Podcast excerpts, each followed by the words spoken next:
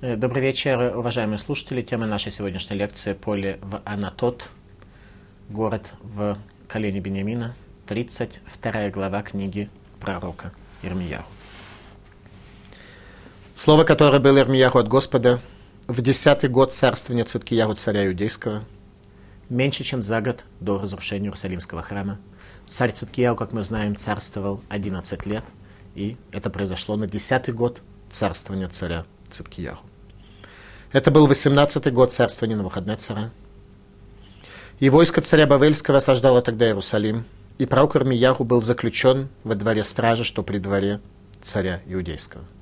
Армия Вавилона штурмует Иерусалим, и пророк Ирмияху находится в заключении. Циткияху царь Иудейский заточил его, сказав, «Зачем пророчествуешь ты, говоря, так сказал Господь, вот я отдаю город этот в руки царя Бавельского, и он возьмет его. Не очень понятно, по какой статье Уголовного кодекса пророк Ирмияру содержался под стражей. В смысле, мы ответим на этот вопрос, пока непонятно. В дальнейшем мы, конечно, ответим. Можем ответить прямо сейчас. Административное заключение по обвинению в антисионистской агитации и пропаганде. И Циткияру царь иудейский не спасется от рук Каздим, это то, что говорил пророк Рамияру. Ибо будет он предан в руки царя Бавельского, и говорить будет устами своими с устами его, и глазами своими увидят глаза его. Страшное пророчество об ослеплении царя Циткияу, как мы будем учить через несколько глав. И глазами своими увидит он глаза его, и уведет он Циткияху в Бавеле, будет он там, пока я не вспомню о нем, сказал Господь. Если же вы будете воевать с Каздим, то не будете иметь успеха антисионистская агитация и пропаганда.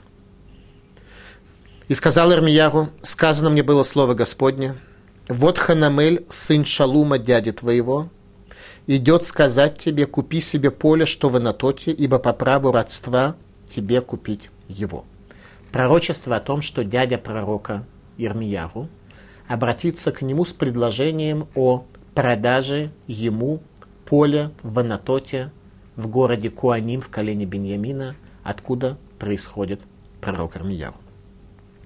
И пришел ко мне Ханамель, сын дяди моего, во двор стражи, по слову Господне, во двор стражи в тюрьму. Сделка состоится в тюрьме Иерусалима. И сказал мне, Ханамель говорит про Курмияру, прошу, купи поле мое, что в Анатоте, что в земле Беньяминовой, Ибо у тебя право наследования и у тебя право выкупа, купи себе. И узнал я, что это есть Слово Господа. Первый раз мы видим определенное сомнение у пророка Ирмияру. Когда пришел дядя, он убедился, что это было Слово Господа. Потребуется понять, чем это пророчество принципиально отличалось от других пророчеств в его книге. И купил я у Ханамеля, сына дяди моего поля, что в Анатоте, и отвесил я ему серебро, семь шекелей, десять серебряников. Очень большая сумма. И написал я купчу, и запечатал, и поставил свидетелей, и взвесил серебро на весах. Мы видим здесь, что эта сделка была осуществлена самым веским юридическим способом. И взял я купчу как запечатанную, содержащую условия и правила, так и открытую. То есть это был серьезный хузе, серьезная сделка была оформлена юридически. Я дал я эту купчу Баруху сыну Нерии на глазах у Ханамеля, дяди моего. Барух Банель, ученик Прокормияру, взял документы, подтверждающие завершение сделки, на хранение. И на глазах у свидетелей, писавших купчу, и на глазах у всех иудеев, сидящих во дворе стражи. То есть евреи сидели в тюрьме. И поручил я Баруху на глазах у них, сказав, так сказал Господь Свод Бог Израилев, возьми эти записи, эту купчую, запечатанную, открытую запись, и вложи их в глиняный сосуд, чтобы они хранились многие годы. 70 лет изгнания до тех пор, пока эта купчая не может оказаться актуальной. 70 лет не пройдет нога человека по Иудее, так что это будет земля страусов и шакалов. Ибо так сказал Господь Сваот Бог Израилев, еще будут покупать дома, поля и виноградники в стране этой. На тот момент, конечно же, никто недвижимость в Иудее не покупал. Это была последняя сделка по приобретению недвижимости периода первого храма. И после того, что отдал я купчу Баруху сын Нерии, помолился я Господу, сказав, «О Господи, вот Ты сотворил небо и землю великую силой Твоей и мышцы Твоей, простертой. Ничто не скрыто от Тебя». Молитва пророка Ирмияру. Ты, творящий милость тысячам поколений, воздающий за вину отцов в лоны их детей, что после них, Боже великий, сильный, чье имя Господь Сваот, Бог воинств. Велик ты в совете и могуч в деянии, очи твои открыты на все пути сынов человеческих, дабы воздать каждому по путям его и по плодам деяния его. Ты, совершивший знамения и чудеса в земле египетской, известны до сего дня, и в Израиле, и среди людей. Это те исторические факты, на которых зиждется еврейская религия – и ты, создавший имя себе, известное как ныне, когда по слову Всевышнего, переданному через Моше, происходили великие чудеса. Ты вывел народ свой Израиля из земли египетской знамениями и чудесами, и рукой сильную, и мышцы простертую, и дивом великим. И дал ты им землю эту, как клялся ты отцам их дать им, землю, текущую молоком и медом. Нам была дана земля, изобилие, которое за время изгнания превратилось в пустыню. И пришли они и завладели ею, но не услышали они голоса твоего и не поступали по торе твоей. И всего, что ты им повелел делать, они не делали. И навел ты на них все это бедствие. Вот войны с насыпи подступают к городу, чтобы захватить его. И город, изнуренный мечом, голодом и мором, передан в руки Каздим, воюющим против него. И то, о чем ты говорил, исполняется, и ты видишь это.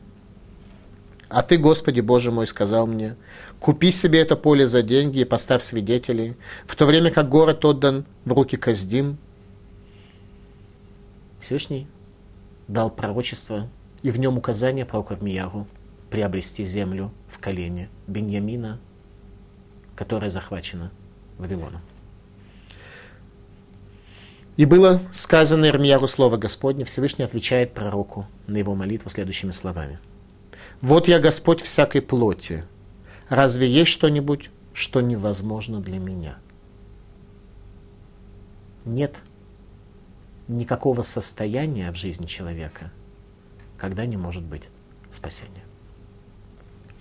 Поэтому так сказал Господь, вот я передаю город этот в руки Каздима, в руки Навуходнецера, царя Бавельского, и они захватят его, и войдут Каздим, что воюют с городом этим, и подожгут этот город огнем, и сожгут его дома, на крышах которых возносили курение Баалю и возливали возлияние чужим богам, чтобы гневить меня. Потому что сыны Израилевы, сыны Иуды, со дней юности своей творят лишь то, что есть зло в очах моих. Потому что сыны Израилевы лишь гневят меня делом рук своих, сказал Господь. Потому что на гнев мне и на ярость мне был этот город с того дня, как построили его, и до сего дня – так что я должен отвергнуть его от лица моего. Всевышний говорит о том, что Иерусалим – великий город, Раир Шахабрала Ердав – город, который объединяет души и тела. Город, о котором сказано в Талмуде, что десять мер красоты были спущены в этот мир, девять из них пришли на Иерусалим, и одна мера красоты на весь остальной мир вместе взятый. Этот город оказался оскверненным. За все зло сынов Израилевых и сынов Иуды, которые совершили они, чтобы разгневать меня, цари их, сановники их, священники их и пророки их, и мужи иудейские, жители Иерусалима. И обратились они ко мне спиной, а не лицом, и я поучал их постоянно, но они не внимали поучению, оказались необучаемы. Кто не внимает поучению, тот, кто не обучаем по определению. И в доме, что наречен именем моим, поставили они мерзости свои, чтобы осквернить его. Порой в наших жизнях, в наших домах стоят мерзости, которые лишают нас возможности получить благословение. И построили они в Гебем Геноме жертвенное возвышение Баалю, чтобы проводить через огонь сыновей своих и дочерей своих в честь Молоха, чего я не повелевал им, и мне на ум не приходилось сделать эту мерзость, чтобы ввести в грех Иуду. Всевышний говорит, что идея сжигания своих детей, то, что было очень распространено среди народов мира, это некий вид греха и сбоя, который Всевышний в злое начало человека не заложил. У нас есть определенные страсти и стремление к этим страстям, к их реализации, которые заложены в нашем злом начале, в нашем дурном побуждении. Но вот сжигание детей Всевышний в это дурное начало не заложил. А люди умудрились настолько оказавшись захлестнутыми злым началом, что прийти даже к тому, что Всевышнему в голову не приходило. А потом уныне так сказал Господь Бог Израилев об этом городе, о котором вы говорите. Предается он в руки царя Бавельского мечом, голодом и мором. Вот я соберу их изо всех стран, куда я забросил их во гневе моем и в ярости моей, и в великом негодовании, и возвращу я их на это место и дам им жить в безопасности. Говорит Всевышний, все-таки возвращение будет – и символом этого возвращения было приобретение пророком Армияру поле в Анатоте. «И дам я им одно сердце и один путь, чтобы они боялись меня всегда на благо им и их сынам после них». Всевышний даст нам один путь. Когда мы каждый бредет своим не путем, и нам кажется, что учиться путю не обязательно у наших учителей, а мы сами можем куда-то брести, и, глядишь, куда-нибудь, да, и добредем. Так вот, это ошибка. Никуда мы не добредем нашими этими личными путями, которые не построены на науке трепета перед Богом, которая передается в книге пророков, ну и в наше последнее время в книгах Мусара. И заключу я с ними вечный союз, по которому не отвернусь я от них, чтобы творить им добро. И поселю я в сердцах их страх передо мной, чтобы не уступали ни от меня – и я рад буду делать им добро и посажу их на земле этой воистину всем сердцем им и всей душой моей. Всевышний говорит, что его свойство делать добро. Он рад делать добро и не рад давать наказание и задерживать наказание до тех пор, пока не оказывается человек необучаемым. Ибо так сказал Господь, как я навел все это великое бедствие на народ этот, так не спошлю им все то благо, которое я излег о них и будут покупать поля в стране этой, о которой вы говорите, это пустыня, где нет человека, ни скота, отданная в руки Каздим. Будут покупать поля в земле этой, и мы видим, что это пророчество в наше время сбылось в полной мере. Единственная страна, где растут цены на недвижимость, это Израиль.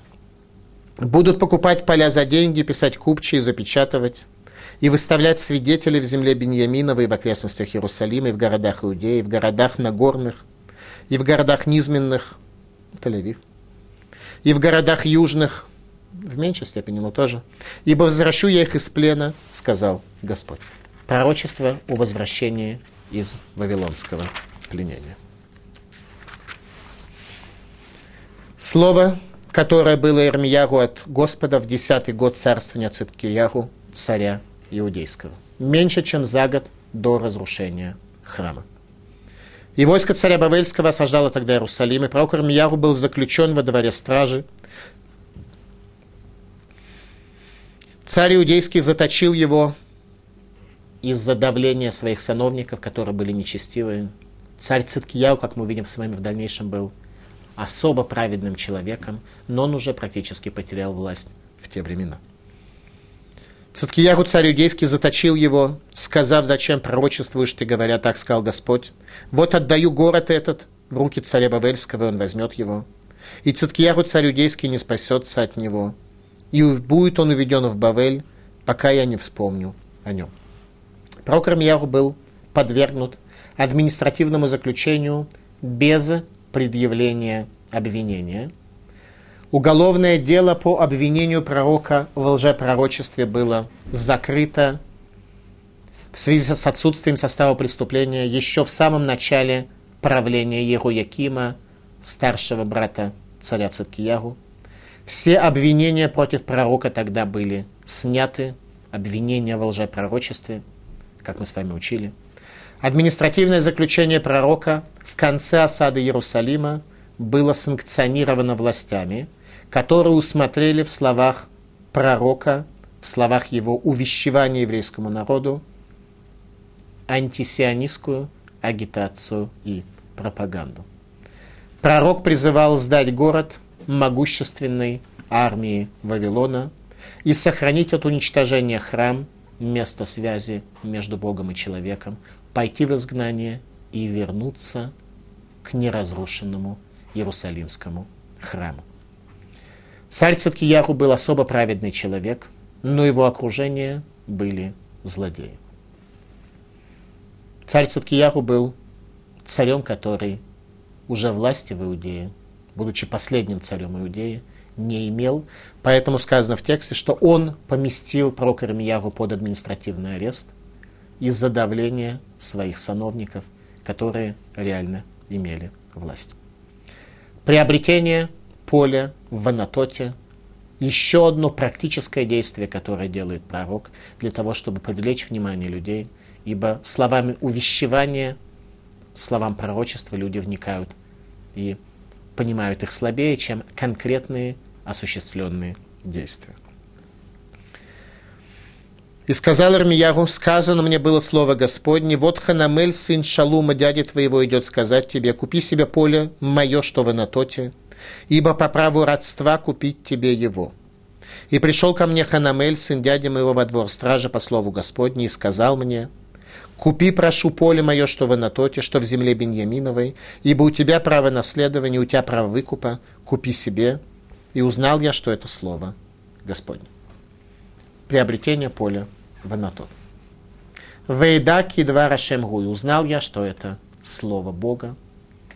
Первый раз в книге про Кармияру мы находим определенное сомнение пророка в данном ему пророчестве. В чем здесь вопрос? Сомнение пророка заключалось в следующем. Что ему надлежит сделать? Отказаться от приобретения поля или это поле приобрести? А именно, пророку было открыто, что к нему придет дядя с предложением о продаже и, соответственно, приобретении пророком поля. Это было для него пророчество, которое было очевидно, никакого сомнения в этом не возникало, что дядя к нему придет. Возникает вопрос, как должен был пророк Ирмияру отреагировать на предложение дяди о приобретении поля в Анатоте. Отказом от приобретения или согласием.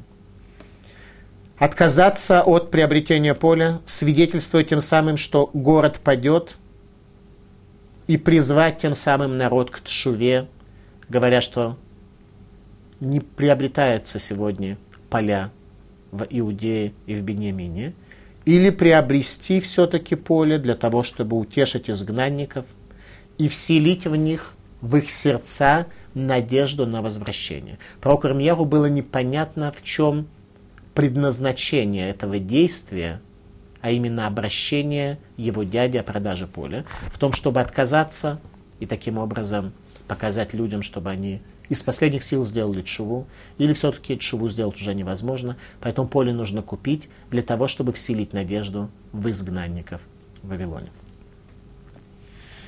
И купил я у Ханамеля, сына дяди моего, поле, что в Анатоте. Пророку стало ясно, что это пророчество для утешения Израиля. И отвесил ему серебро семь шекелей, десять серебряников. То есть пророк Ирмяу приобретает за огромную сумму денег – именно в целях утешения изгнанников. И написал я купчую, запечатал и поставил свидетелей, взвесил серебро на весах. Пророк осуществляет большое количество юридически валидных действий для того, чтобы показать, что это серьезное приобретение, что он серьезно имеет намерение приобрести. И взял я купчую, как запечатанную, содержащую условия и правила, так и открытую, я дал я эту купчую Баруху, сыну Нери, сына Михасия, на глазах у Ханамеля, сына дяди моего, и на глазах у свидетелей, писавших купчую, то есть были свидетели, и серебром приобреталось, и соглашение было подписано. И поручил я Баруху на глазах у них, сказав, так сказал Господь Свод Бог Израилев, возьми эти записи, эту купчую, как запечатанную, так и открытую, и вложи в глиняный сосуд, чтобы они хранились многие годы пророк Рамияру утешает изгнанников, говоря, что многие годы будет пустовать земля Израиля и вносит надежду в их сердца. Ибо так сказал Господь, Бог Израилев, еще будут покупать дома, поля и виноградники в стране этой. Пророк приобретает поле, чтобы вселить в сердца изгнанников надежду на их возвращение. Малвим, верая с хумкесов рав, и была сумма, которую пророк заплатил за это поле, большой. Барайта де Седрулам. Сделка состоялась 10 Тевита в годовщину начала осады Иерусалима, когда армия Навуходнецера окружила город. В годовщину осады Иерусалима, во вторую годовщину, было дано пророчество пророку Ирмияру о вселении надежды в сердца изгнанника. До сегодняшнего дня, до строительства третьего храма, 10 Тевита – это день поста в Израиле. До сих пор мы постимся в этот день. Это был день поста о начале осады Иерусалима армии Вавилона. Продавцом поля был Ханамель, дядя пророка Ирмияу. Что мы можем сказать о Ханамеле? Что он э, воспользовался случаем сбыть неликвидную недвижимость, или Ханамель мотивировался какими-то другими понятиями. По всей видимости, с точки зрения Ханамеля, это было правильным экономическим решением, особенно в связи с проклятием Куаны Анатот, Куэном Анатот, о том, что все они пропадут, и никто из них не вернется назад в землю Израиля, то из двух проклятий, которые не исполнилось, ибо Куаны Анатот сделали чего и вернулись. Деньги, правда, во времена голода в осажденном Иерусалиме особой ценности тоже не представляли. Как Ханамелю пришла идея предложить для продажи поле в заброшенном Анатоте на дело колена Беньямина, жители которого скрывались за Иерусалимской стеной. Как вдруг Ханамелю в нужный день 10-го Тевита пришла в голову идея, что надо сейчас пойти в тюрьму к пророку Ирмияру и предложить ему продать поле. Пророку Ирмияру было дано пророчество о приобретении поля. Ханамелю, его дяде, было дано пророчество о продаже поля. Ханамель бен Шалума, Ханамель бен Шалум, Хананель сын Шалума и великой пророчицы Хульды был одним из великих пророков Иудеи. Талмуд в трактате Мегила. Ханамель один из восьми великих пророков, потомков Рахава из Ерихона – как мы с вами учили, пророк Рамияру по материнской линии был потомком Рахав, принявший Туру и прошедший Гиюр из Ерихона. И, соответственно, Ханамель был одним из восьми великих пророков, потомков Рахав, дядей пророка Ирмияу. Ханамель был большим каббалистом и защитником Иерусалима, когда Всевышний заменил коды доступа к духовным мирам. Страшное повествование. Мидраж Зута. Более двух лет продолжалась осада Иерусалима. Веракодыш Баргура я Михазек это Анше Иерушалаем. Адрашанага шлишит, улаих шува. Более двух лет продолжалась осада Иерусалима, и Всевышний поддерживал людей Иерусалима в надежде, может быть, они сделают шуву. То есть даже когда осадные орудия уже стояли возле стен, Всевышний все равно давал шанс на спасение, если люди сделают шуву. Про шуву мы уже много слышали, это как бы уже понятно, что то, что нам нужно делать. Буаташа, Нивкя Иерушалаем. В час, когда была пробита городская стена Иерусалима, Маса Ханамель. Что сделал Ханамель? Ешбия Малахей Рашарет, Бешем Вегуридам, Мизуяним Бахлизайн, Альгуумот. Он наложил клятву на ангелов служения и спустил их с ангельским оружием против народов Вавилона, которые осаждали Иерусалим. Киван Шаруа Каздим, когда увидели вавилоняне, что вдруг э, с неба спускается что-то на защиту Иерусалима, Барху Мипней Матам. Они убежали из-за ужаса, который их охватил. Ада шашина кодыш бургоит шмутам, вегейлам ларакия, убекеш ханамиль лагуридам вело яхоль. Так что Всевышний изменил коды доступа к ангелам, и поднял их на небеса, и захотел Ханамель спустить их после того, как вавилоняне вернулись к городской стене, и уже не мог.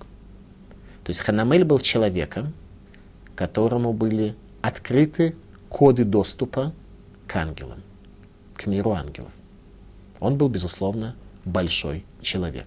И продавал он поле в Анатоте не для того, чтобы получить этот мешочек с серебром, а в исполнении воли Всевышнего.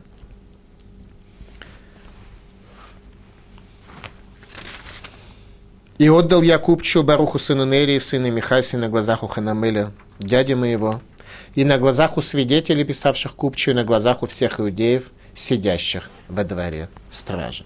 Слух о приобретении поля пророка Мармиягу широко распространился среди изгнанников в Вавилоне и жителей Иерусалима, которые готовились к изгнанию.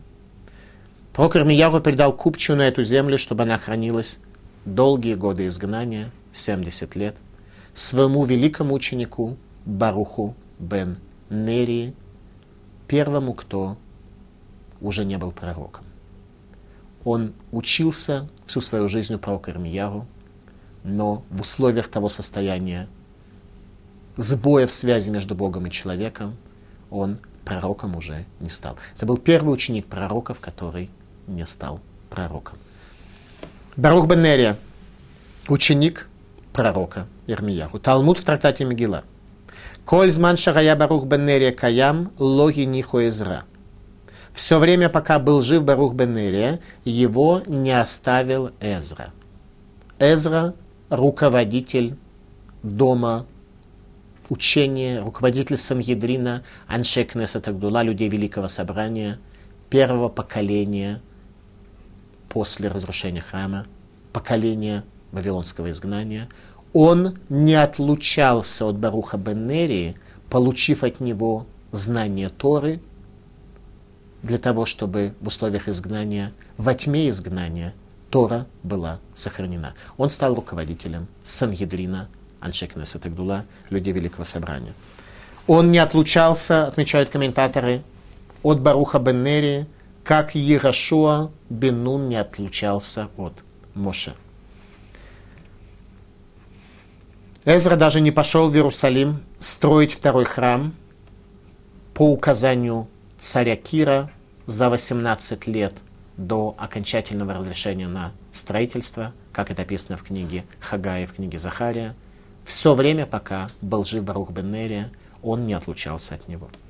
Перкей де Раби Лезер. Барух бен Нерия, Гадоль Гадорая, Умишане Бедрахав, Увемаасава Тувим. Барух бен Нерия был руководителем поколения и отличался путями своими и великими поступками своими. Это образ ученика пророка Ирмияру, который, как мы отметили, пророком уже не был. Рамбам в книге Мурейн Навухим «Путеводитель для заблудших». Барух бен Нери Агалаха Хара Ирмияру Велимдо Вегихино Верая Микавел Гитнавод Венимна Кемоша Амар Ягати бен Ахути уминуха ломацати. Барух бен следовал за Эрмияру, и про Мияру учил его и подготавливал его, и была возможность, была надежда у него прийти к состоянию пророчества, и это было скрыто от него. Как сказал он об этом, Ягати Бенахути, старался, трудился я, в горечи своей, у Минухалу Мацати, и покоя я не обрел. Обратите внимание, что дает нашим несчастным душам покой, на самом деле пророчество, связь с Всевышним Богом воинства. Завершение периода пророчества в Израиле, когда глава поколения следующего, Барух бен Нерия, уже пророком не является, будучи великим учеником пророка Ирмияху. Молитва пророка Ирмияху. После приобретения поля в Анатот. И после того, что отдал я купчу Баруху сын Нерия, помолился я Господу, сказав, «О Господи, вот сотворил Ты небо и землю великую силы Твоей мышцы Твоей простерты, ничто не скрыто от Тебя. Ты творящий милость тысячам поколений, воздающий за вину отцов лона детей, что после них. Боже великий, сильный, чье имя Господь Цваот». Суть молитвы про Кармияу, как отмечают Хазаль, наши мудрецы, Санигория аль Исраэль, заступничество за Израиль. Осахеса для Алафим, делающий милосердие тысячам, у Мишалем Авон Авот аль Хегбнехем Ахарехем, Гаэля Гадоля Гибор Ашем Цвотшму. Тот, кто делает милосердие, Бог великий и сильный. Раши. Ракель, Рагадоль, Рагибор. Бог великий и сильный. Вело Амар Нора и не сказал страшный. А именно Мошарабейну сказал три эпитета в Торе по отношению к Всевышнему. Ракель, Рагадоль, Рагибор, Варанура. С этого мы начинаем нашу молитву Шмонесра, 18 благословений. Бог великий, сильный и страшный. Это были три единственных эпитета, которые Мушарабейну написал, упомянул, привел в Торе по отношению к Всевышнему, считая, что все остальные эпитеты, они будут не соответствовать божественной славе. Пророк Ирмияру опускает состояние трепета, которое Всевышний стращащимся перед ним внушает. Страх перед Всевышним пропадает в этом мире, согласно словам пророка Ирмияру. Еще раз, что говорит пророк Ирмияру? Он обращается к Всевышнему в молитве, говоря «Ракель Гагадоля Гибор», Бог большой и сильный, но уже не говорит страшный. Объясняет Раши. Вело Амар Нура, и не сказал он Нура, что Бог страшный, упустил этот эпитет. Амар говорит, что язычники Мирагдим Барихало Але Нуратав. И сказал, что язычники танцуют, пляшут в его святилище, где же страх и где трепет перед ним. Талмуд в Йом. Маше Омар, сказал Маше, Ракеля Гадоля Гибор Ваганура, Бог, великий, сильный и внушающий трепет. А Термияру Амар Нахрим Микеркерим Барихало. Пришел пророк Армияру, сказал, что язычники, чужаки, они кукарекуют в его чертогах, а Ену Рутав, Веломар Нура. Где же страх, где же трепет перед ним? И не сказал Нура. Анше Кнесет Агдула, следующее поколение, люди Великого Собрания, Ехзиру Атаралу Ишна. Они вернули былую красоту. Иерусалимский Талмуд объясняет, почему пророк Рамияху действительно опустил это проявление Всевышнего, это описание Всевышнего в этом мире. Веламелу Амар Нура. Почему он не сказал, что Бог страшен? Элишейн Нура Элебейта Мигдаш. Что нет состояния страха перед Всевышним, которое может раскрыться в сердцах человека. Иначе как в Иерусалимском храме.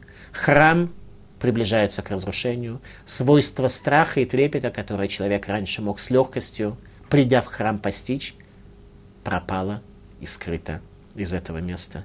Мир изменил свое состояние, мир изменился, он стал другим. Сегодня для приобретения хотя бы немного трепета перед Всевышним нам нужно очень много работать, очень много постигать в условиях тьмы. Молитва пророка Ирмияру, Санигория Израиль, защита Израиля. Велик ты в совете, говорит пророк Ирмияру, могуч в деянии очи твои открыты на все пути сынов человеческих – дабы воздать каждому по путям его и по плодам деяния его. Ты, совершивший знамения и чудеса в земле египетской, известные до сего дня, и в Израиле среди людей, среди народов мира, чудеса освобождения Израиля известны среди народов мира. И ты, создавший себе имя, как ныне, ты вывел народ свой Израиль из земли египетской знамениями, чудесами, рукой сильной, мышцы простертую, дивом великим. И ты дал им эту землю как клялся ты отцам им дать землю, текущую молоком и медом. Вы получили от Бога землю, текущую молоком и медом. Что это за образ? Что за мед, что за молоко? Когда пришли шпионы, разведчики в землю Израиля, то они увидели следующую картину, что здесь красивейшие деревья, на которых растут особые фрукты, и они увидели такую картину, что стоит финиковая пальма. Пальмы, у этой пальмы упали плоды, солнце растопило их, и образовался мед, финиковый мед.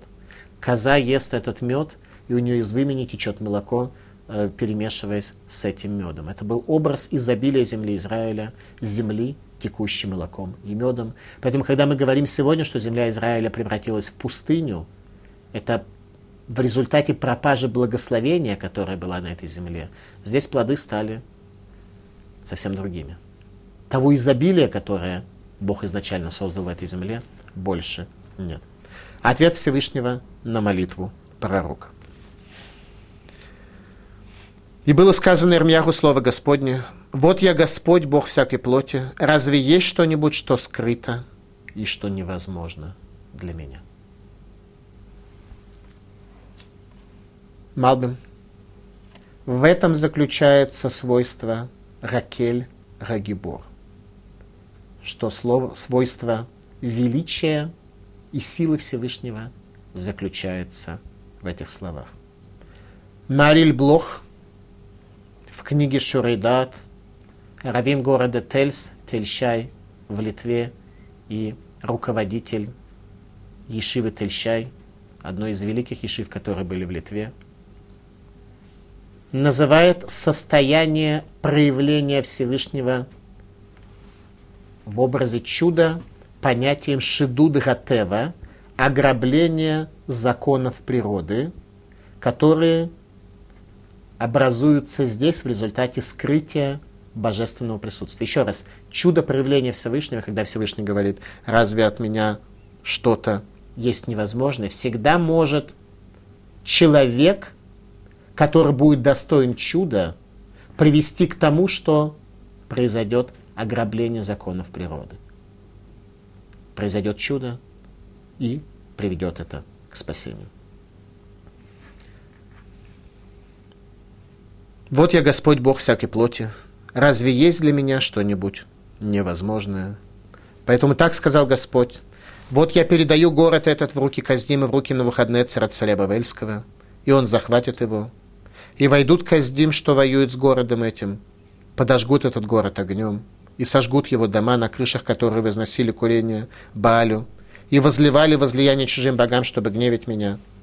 Потому что сыны Израилевы и сыны Иудеи со дней юности своей творят лишь то, что есть зло в очах моих. Это описание состояния Иерусалима. За это произошла Тева, те законы, которые человек своим трудом своим, созиданием смог здесь ре- реализовать.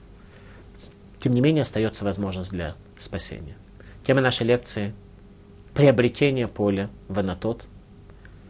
Меньше чем за год до разрушения Иерусалимского храма, на десятый год правления царя Циткиягу, Всевышний обращается к пророку, чтобы он приобрел поле от великого пророка и защитника Иерусалима Ханамеля, и таким образом вселил бы надежду в сердца изгнанников, в наши сердца о том, что наступит такое время, когда Всевышний сможет раскрыть свое свойство, нора, страх и трепет, и наши сердца этим наполнятся.